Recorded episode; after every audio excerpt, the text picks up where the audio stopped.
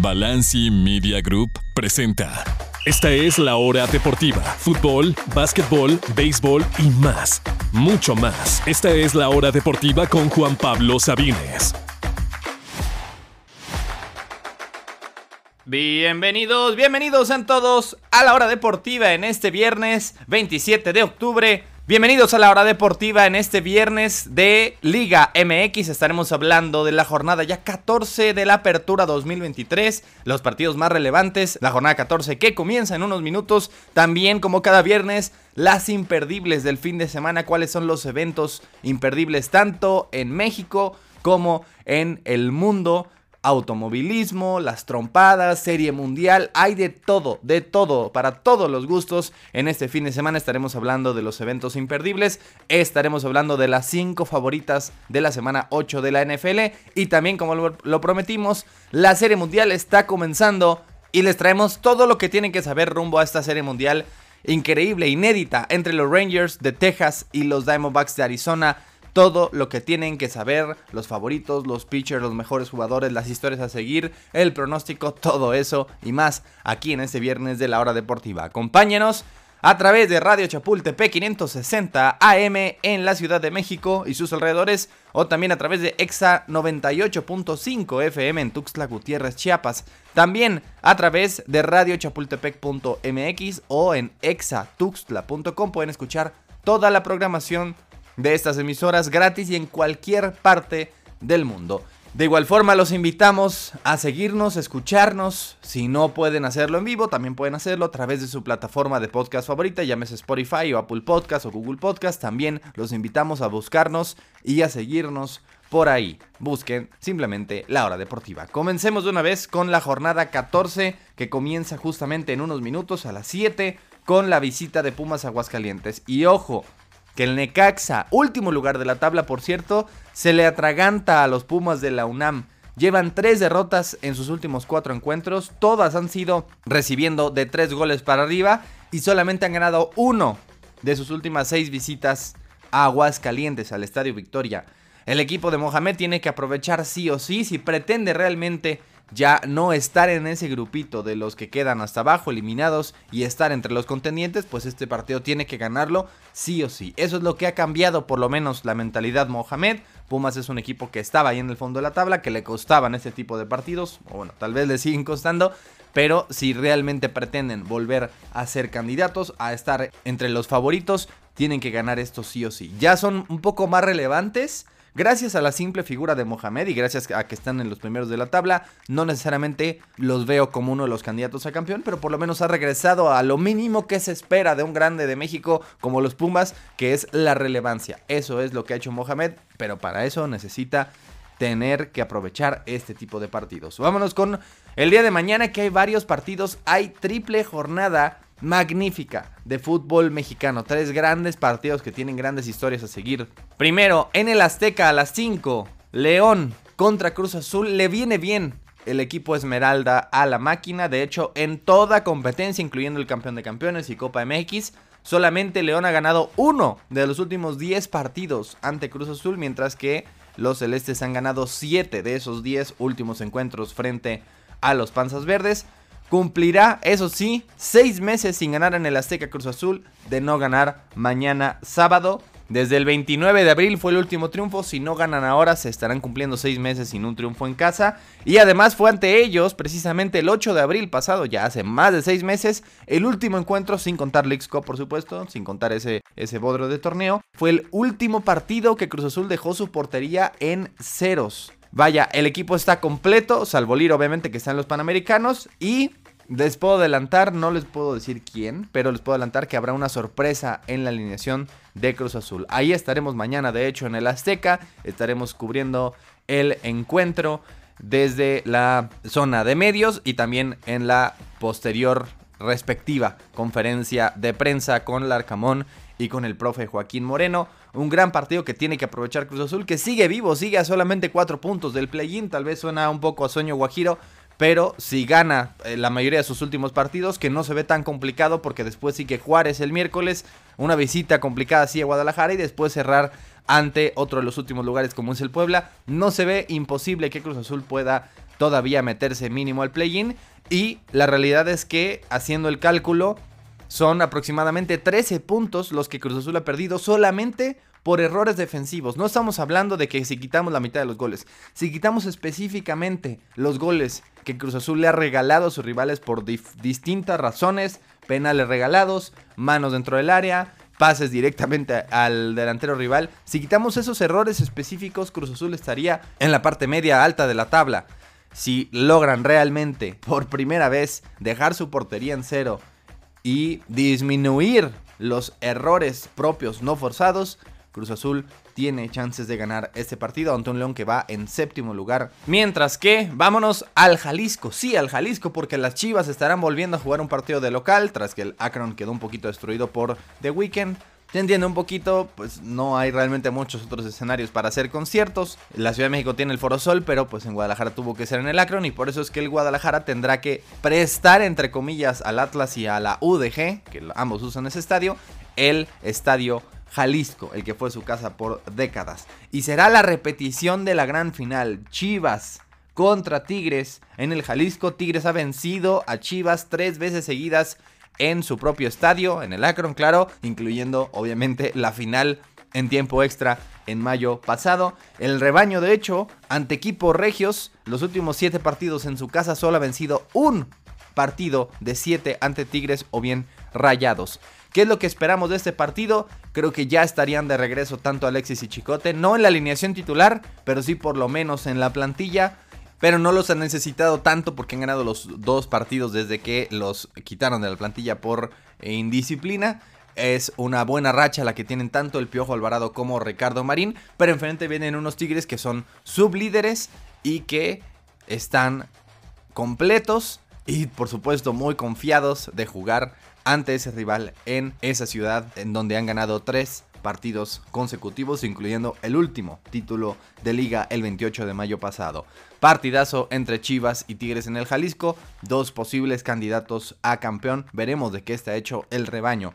Mientras que a las 9 de la noche de mañana, en el estadio en el Gigante de Acero, si hay un partido que pueda perder América en lo que resta del torneo, que tiene 12 partidos seguidos sin perder, pues bueno, es este. Monterrey ganó a media semana a Tijuana 3 a 1 y ya subieron al tercer lugar y eso que todavía tienen un partido pendiente.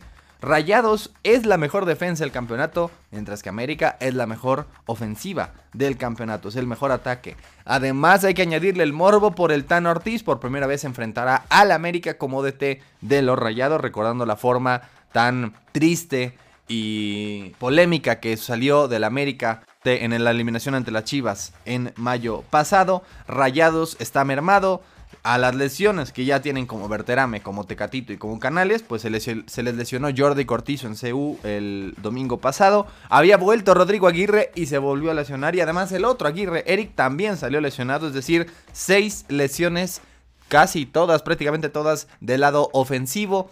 Veremos qué decide el Tan Ortiz, veremos este partidazo entre, para mí, más que Tigres, más que Chivas o que Pumas, los dos máximos candidatos a campeón. ¿Por qué Monterrey? Porque estuvo mermado por la League porque ha tenido muchas lesiones y muchos partidos pendientes, pero de ganar su partido pendiente subiría hasta el segundo lugar y este creo que es si hay un partido para que el América que el América podría perder lo que resta de la campaña y romper su racha de 12 seguidos sin caer desde la jornada 1, pues es precisamente este partidazo en la Sultana del Norte, Monterrey ante el América mañana a las 9.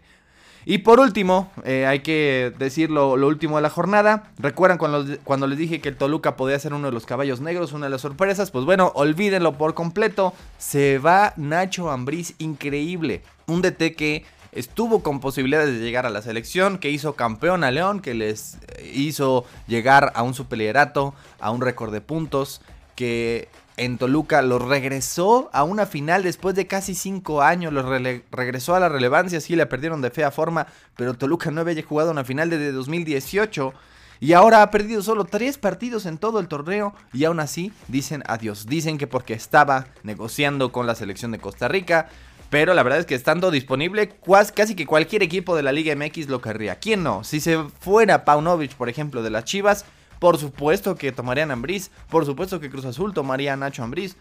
Vaya, media Liga MX tomaría a Nacho Ambriz y, media me estoy quedando corto. Prácticamente los únicos que no son los que ya tienen un DT definido como Pumas o América o Tigres o Monterrey por el momento. Pero fuera de ello, todos los demás equipos querrían a Nachito Ambriz que increíblemente ha sido cortado por el Toluca. Y olvídense de los Diablos posibles campeones, caballo negro, olvídense por completo de esa situación. Reciben a un San Luis que ha perdido 4 de sus últimos 5, el Bombonera a las 12, después Santos Juárez el domingo a las 7 y a las 9 termina la jornada con el Tijuana contra Atlas. Eso es lo más relevante de esta jornada 14, ya solamente quedan 4 partidos rumbo a la liguilla y nosotros haremos una pausa, no se retire, seguimos aquí en la hora deportiva. Estas son las noticias imperdibles, las imperdibles de la hora deportiva con Juan Pablo Sabines.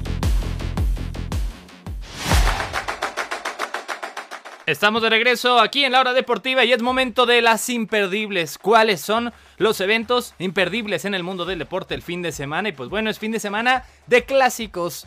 El más importante del mundo para empezar se juega mañana muy tempranito. Específicamente a las 8.15 horario de México. Por ahí si se despabilan, si se quedan dormidos, ya se lo perdieron. Mañana 8.15 am, por primera vez no en el Camp Nou, sino en el Estadio Olímpico de Montjuic, Barcelona, contra Real Madrid. Ambos llegan con algunas bajas, en específico el cuadro culé que en el partido de media semana pues bueno, eh, sufrieron algunas bajas. De hecho, desde el partido pasado ante el Porto en la Champions League ya había sufrido la baja de Robert Lewandowski, que al parecer estaría de regreso.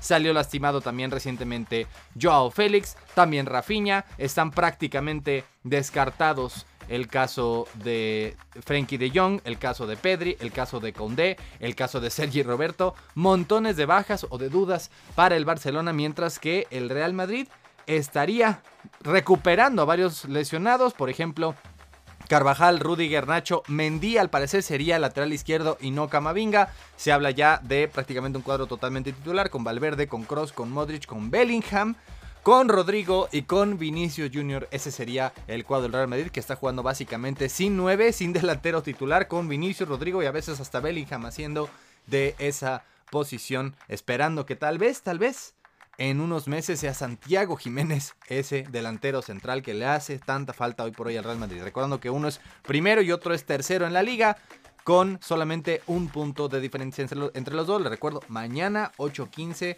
de la mañana Real Madrid ante Barcelona. De hecho, el líder actualmente de la liga es el Girona, que acaba de ganar su partido hace unos minutos. Hablemos entonces del resto de encuentros de específicamente los mexicanos este fin de semana. Hay lucha entre mexicanos a las 6 a.m. El Almería de César Montes, que va en último lugar y no ha ganado en todo el año, contra Las Palmas de Julián Araujo, que poco a poco va regresando a tener unos minutos tras su lesión, pero todavía no regresó a la titularidad, esperemos que lo haga mañana. Mientras que el Betis de Guardado, que ya se convirtió en el extranjero, con más partidos jugados en la historia del Betis, de los más de 120 años de historia que tiene el club andaluz, pues bueno, es Guardado el extranjero con más partidos en su historia, y eso que llegó ya tarde en su carrera, ya llegó prácticamente a los 30 años y aún así está haciendo historia con el cuadro de Sevilla. Mañana, el domingo, perdón, a las 7 AM Betis contra Osasuna. Bueno, ¿cómo les va a, los otros mexicanos? Por ejemplo, en Italia ya jugaron hace un ratito los dos mexicanos que están en esa liga todavía. El Genoa de Johan Vázquez, que jugó los 90 minutos, venció a la Salernitana de Memo Ochoa, que una buena, pues volvió a la, a la titularidad, solamente lo banquearon por un partido. La mala es que sigue sin ganar a la Salernitana sigue siendo uno de los dos equipos de la liga italiana que no ha ganado en todo el año. Es uno de los más goleados, sí, pero también es uno de los peores equipos goleadores. Y al final, Johan Vázquez le gana a Memo Ochoa, la Genoa le gana a la Salernitana el día de hoy, hace un ratito, hace un par de horas que terminó ese partido. Mientras que tenemos un par de grandes, grandes encuentros este fin de semana. Inter contra Roma el domingo 11 am y Napoli contra Limán, eh, Milán el domingo también a la 1.45.2 enormes partidos entre el equipo del Inter, que actualmente es superlíder de la liga italiana tras la derrota del Milan el fin de semana pasado, frente a la Roma de Mourinho, que ya se recuperó tras un terrible inicio, ya subió al séptimo lugar y tiene tres, tres victorias consecutivas, mientras que como decíamos, el Milán contra el Napoli, los últimos dos campeones de la liga italiana y actualmente el segundo contra el cuarto de la liga se enfrentan también este domingo. Y bueno, tenemos para concluir Premier League, porque tenemos los partidos de los mexicanos, el West Ham de Edson Álvarez, domingo 7 am frente al Everton, el Fulham de Raúl Jiménez, que ya perdió la titularidad, pero está jugando algunos minutos en la segunda parte, frente al sorpresivo Brighton de De Cherby, también el domingo, una hora después, a las 8 am. El mejor partido del fin de semana, sin es otro clásico más, el derby específicamente de Manchester en Old Trafford, el Man U contra el Man City, el United contra el City, Ten Hag contra Guardiola, domingo 9.30 am, actualmente el Manchester United en el lugar 8 de la tabla, con un buen momento, tres victorias consecutivas entre Liga y Champions, y el City que volvió a la senda del triunfo, pero está a 5 puntos del actual líder de la Liga Premier, que es el Tottenham, que ganó hace un ratito y con eso se fue hasta, hasta arriba de la tabla. Y por último, hay también Duelo en el clásico también en Holanda, el PSV Eindhoven del Chucky Lozano recibe al Ajax que está básicamente en el peor momento de su historia con 5 puntos en 7 partidos en zona de descenso. Eh, están teniendo básicamente eh, protestas en Ámsterdam por, lo que está pasando con el Ajax. Pues bueno, el clásico, el líder PSV contra el penúltimo lugar, el Ajax, el clásico de Holanda. También será este fin de semana, específicamente el domingo 7 y media M. Mientras que el Bebote Santiago Jiménez jugará muy tempranito a las 5.15. Ahí si no les voy a mentir, no me voy a levantar a las 5.15 tampoco. Quiero a Santiago Jiménez como a un hijo que todavía no he tenido, pero tampoco me voy a levantar a las 5 am en domingo. Juega el Feyenoord en casa del Tuente. Y por supuesto, también hay Fórmula 1 aquí en nuestro país, el Gran Premio de México que está en juego. Para empezar, Max Verstappen busca superar su propio récord de mayor cantidad de Grand Prix ganados en una temporada. Tiene todavía cuatro en lo que resta de la temporada para superarse a sí mismo las 15 que consiguió el año pasado.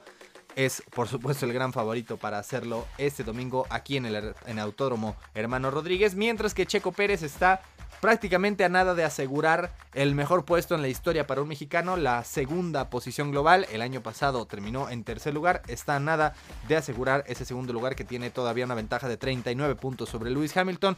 Es el Gran Premio de México. Hay que apoyar a Checo Pérez. Es la Fórmula 1 en nuestro país este domingo en el Autódromo Hermano Rodríguez. Eso es lo más relevante, ya no tenemos tiempo que, hablar ni siquiera de las trompadas o de básquetbol o de fútbol americano colegial. Sí hay que hablar, eso sí, de serie mundial y lo haremos al regreso de esta pausa. No se retire porque seguimos en la hora deportiva. Continúa la acción en la hora deportiva con Juan Pablo Sabines. Y estamos de regreso aquí en la hora deportiva. Hablemos muy muy brevemente de la serie mundial que está comenzando prácticamente en estos momentos. Los Rangers y los Diamondbacks ya están jugando en el campo de Globe Life, es decir, en el nuevo, reciente, este, estrenado estadio en Arlington, Texas, al ladito del de los Vaqueros. Apenas en 2020 abrió ese mismo estadio que ya había una serie mundial en el 2020 cuando fue precisamente pandemia y ahí tuvieron que hacer varios partidos de postemporada, incluyendo la, la serie mundial entre Rays y Dodgers. Pues bueno, ahora vuelve a ver una serie mundial, pero entre los sorpresivos Rangers y los aún más sorpresivos Diamondbacks. Es una serie mundial que absolutamente nadie esperaba. Vamos rapidísimo entonces al previo porque no hay mucho tiempo que perder. Los Rangers son la franquicia con más tiempo en grandes ligas sin nunca haber sido campeones una sola ocasión. Sí, los Indians y algunos otros equipos, bueno, Indians, Guardians, eh, tienen algunos eh, años más y obviamente los Cachorros y los Red Sox consiguieron más años, pero la única franquicia que ha estado ya más de 60 años en grandes ligas y tiene cero títulos son hasta ahora los Rangers de Texas. De hecho, históricamente es una franquicia perdedora. Desde el 61 que empezaron a jugar hasta 1996, 35 años, apenas tuvieron un viaje a postemporada a los 35 años de existencia. Ya no digan de ser campeones, 35 años sin conocer los playoffs. De ahí han empezado a ser un poco más relevantes, pero no han sido campeones. Se recuerda muchísimo las series mundiales que ganaron en 2010 con, contra Bruce Bochy, que es su actual manager, entonces con los San Francisco Giants.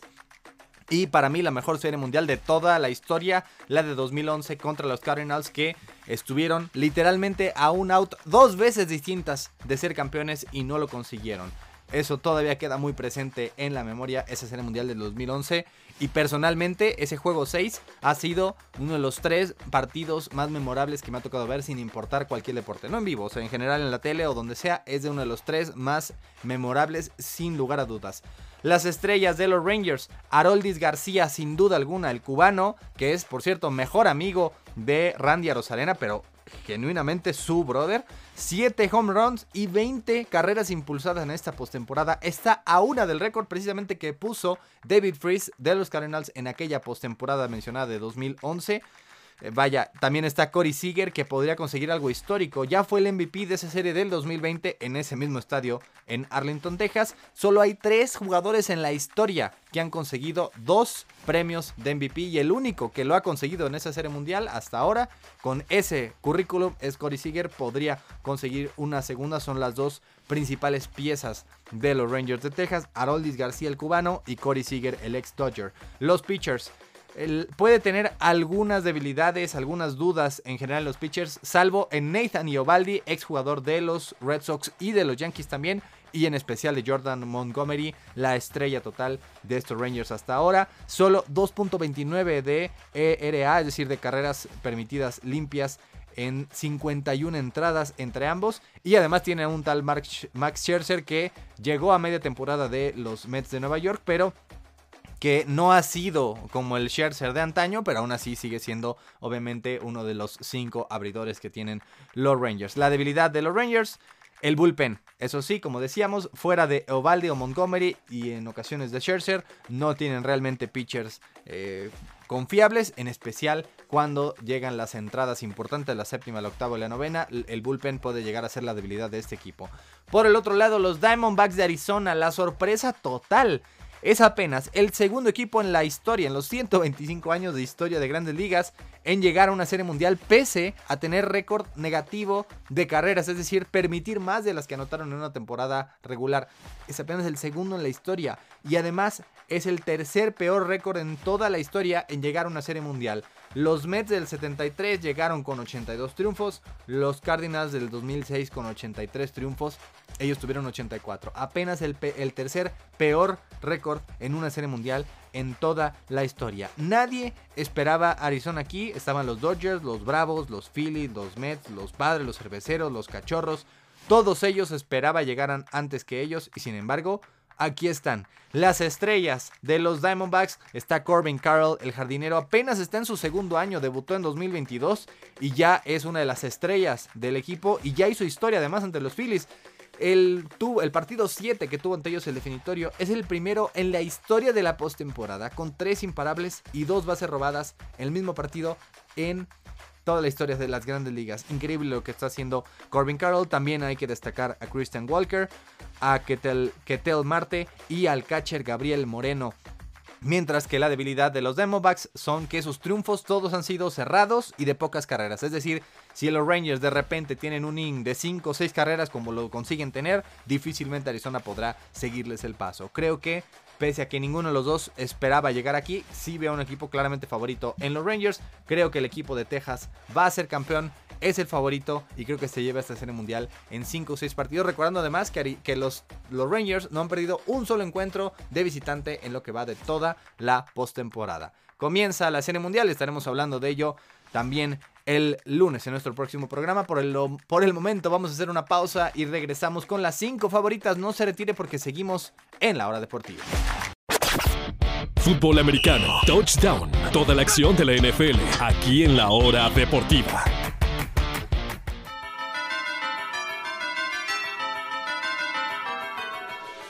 Y continuamos en la hora deportiva, vamos a despedirnos. Viernes, ya para irnos de fin de semana, ahora sí a descansar y a disfrutar con las 5 favoritas de la semana ya 8 de la NFL. Comenzó anoche el triunfo de los Bills en casa sobre Tampa Bay.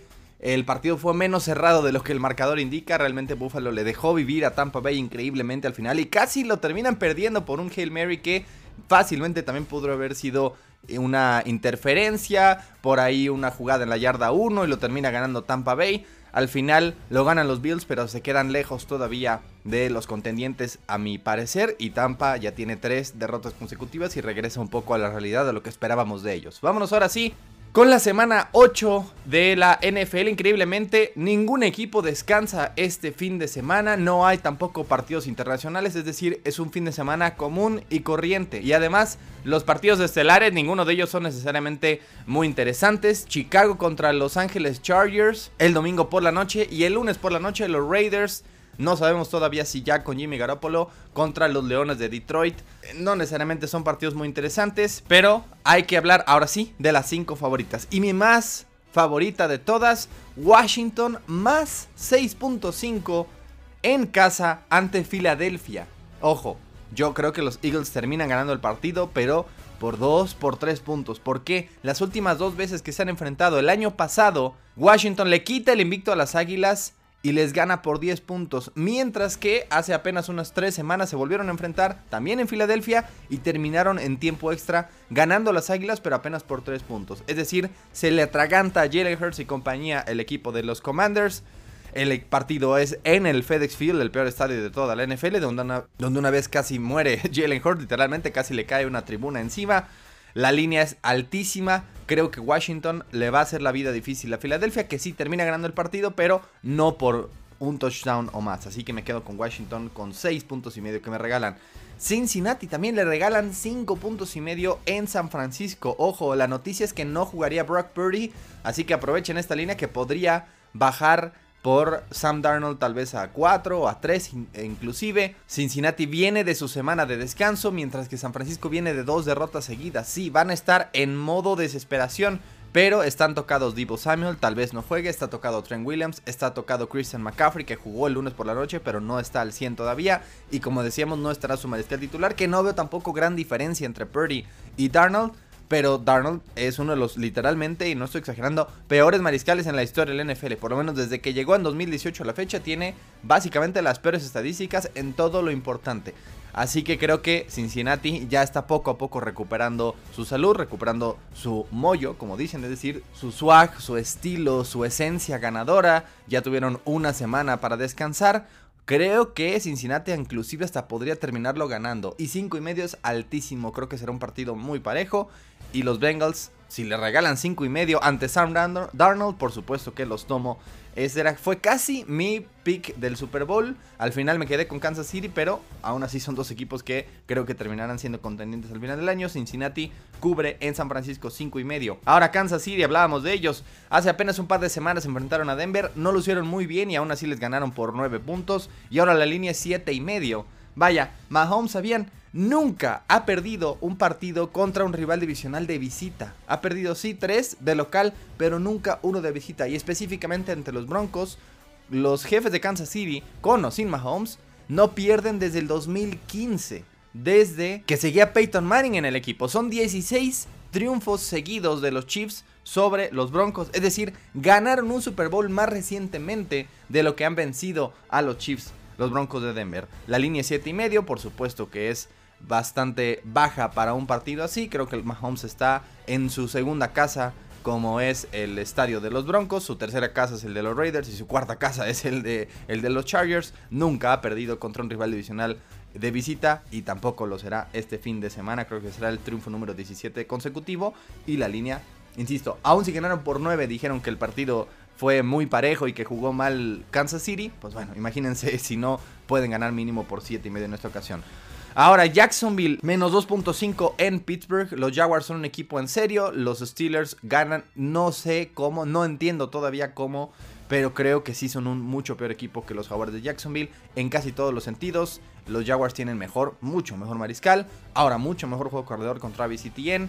Tienen una defensiva, sí, muy buena la de los Steelers. Pero la de los Jaguars es número uno en cuanto a intercepciones y fumble que han robado del otro equipo. Así que creo que los Jaguars son mejor equipo que Pittsburgh. Creo que ambos son equipos de playoffs, pero veo a los Jaguars un pasito por arriba. Creo que los Jaguars ganan menos dos y medio en Pittsburgh.